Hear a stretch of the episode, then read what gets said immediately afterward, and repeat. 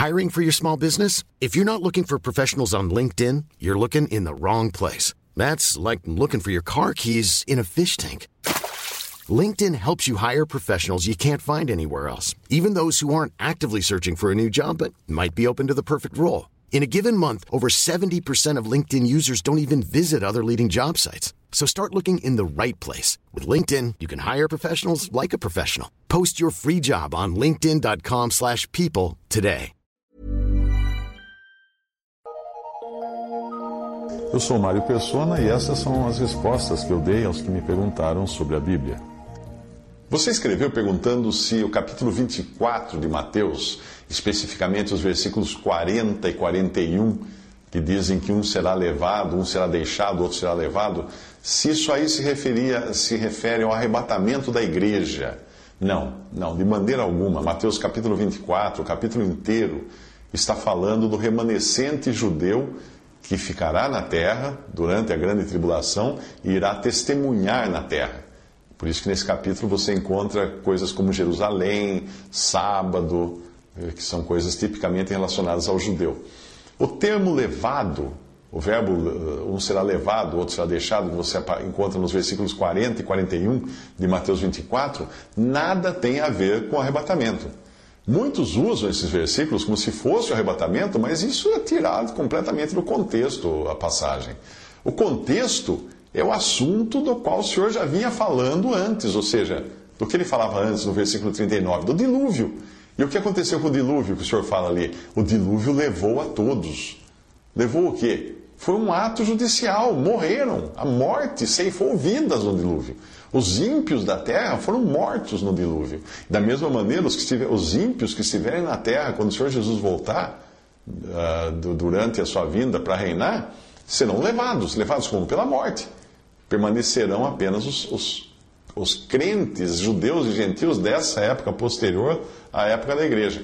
Da mesma forma, então, quando Cristo vier para reinar no final da grande tribulação, a morte passará ceifando a muitos e levando a muitos. Os vivos é que entrarão no milênio com seu corpo natural. Não serão ressuscitados, serão um corpo, será um corpo natural. Mas eles não serão cristãos como nós conhecemos hoje, como nós hoje chamamos cristãos. Não farão parte da igreja. A igreja terá sido levada para os céus uns sete anos antes.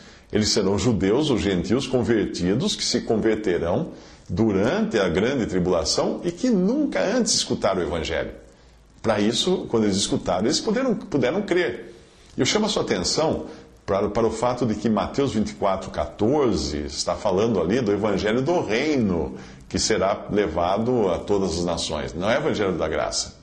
Existem muitos que pensam hoje que o evangelho da graça precisa ser pregado no mundo inteiro para Cristo voltar. Não, não é assim. No momento em que o último eleito, antes da fundação do mundo, para fazer parte do corpo de Cristo, a igreja, for salvo, Cristo virá buscar os que são seus os santos celestiais. Aí então, para, cessa a pregação do Evangelho da Graça, que é pregado até hoje, da atual dispensação, desde que Cristo foi rejeitado como rei lá por Israel quando ele veio. Passou-se a pregar o Evangelho da Graça. Que Evangelho da Graça é esse? Crê no Senhor Jesus e será salvo. É o Evangelho que os discípulos pregavam no começo da igreja. É, é o Evangelho que nós pregamos hoje. O outro evangelho, o evangelho do reino, é o que João Batista pregava, os discípulos pregaram durante os evangelhos, o tempo dos evangelhos, e o Senhor Jesus também pregou. E qual era o moto desse evangelho? Qual era o slogan dele? Arrependei-vos que o reino está próximo. Esse é o evangelho do reino, pregado por João Batista, e vai ser pregado, vai voltar a ser pregado por um remanescente fiel de judeus que se converterão após o arrebatamento da igreja e serão perseguidos ferozmente. A ideia que alguns, de que alguns crentes hoje, que pertencem ao corpo de Cristo, ficarão no mundo no dia do arrebatamento é completamente fora de questão. É errada, ela é falsa. Ela diz que alguns crentes menos espirituais não serão levados ao arrebatamento. Isso é bobagem. Bobagem da grande. E uma passagem só destrói completamente esse pensamento. Qual é a passagem? Por isso Deus desenviará a operação do erro, para que creiam a mentira, para que sejam julgados todos os que não creram a verdade. Antes tiveram prazer na iniquidade. Isso está em 2 Tessalonicenses 2, de 11 ao 12.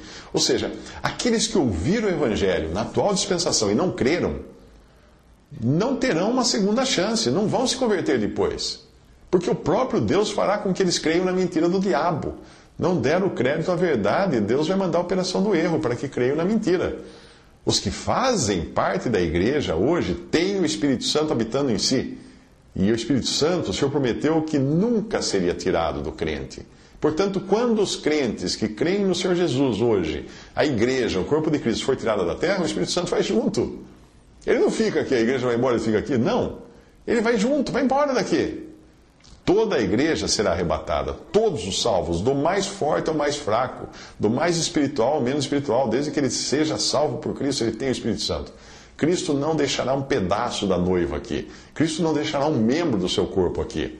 Hoje, se alguém não tem o Espírito de Cristo, esse tal não é dele, como fala Paulo em Romanos. Ele nunca creu e nunca foi salvo. Por isso, ele não tem o Espírito de Cristo. Apocalipse 12, também a sua outra dúvida, é se aquela mulher que é mencionada ali seria a igreja. Não. Não, não, não. Essa é uma doutrina até católica, né? Que a mulher seria a igreja. A igreja só aparece em Apocalipse até o fim do capítulo 3. Terminou o capítulo 3, acabou a menção à igreja em Apocalipse. Ela, só, ela vai voltar a aparecer no fim do livro de Apocalipse, nas bodas do Cordeiro. E entre uma coisa e outra, Deus vai tratar com Israel e com as nações, com, com os povos da terra. A mulher, portanto, de Apocalipse 12 é Israel. E o varão é Cristo, porque de onde veio o varão Israel? De, eh, o varão Cristo? De Israel. Não veio da igreja.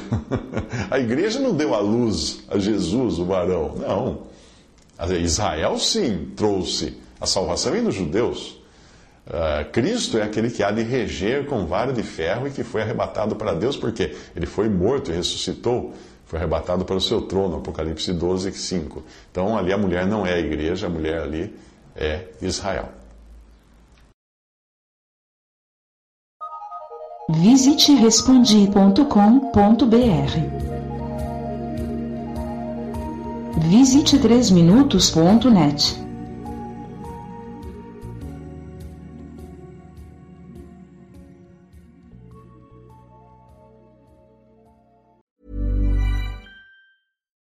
we're on a budget, we still deserve nice things.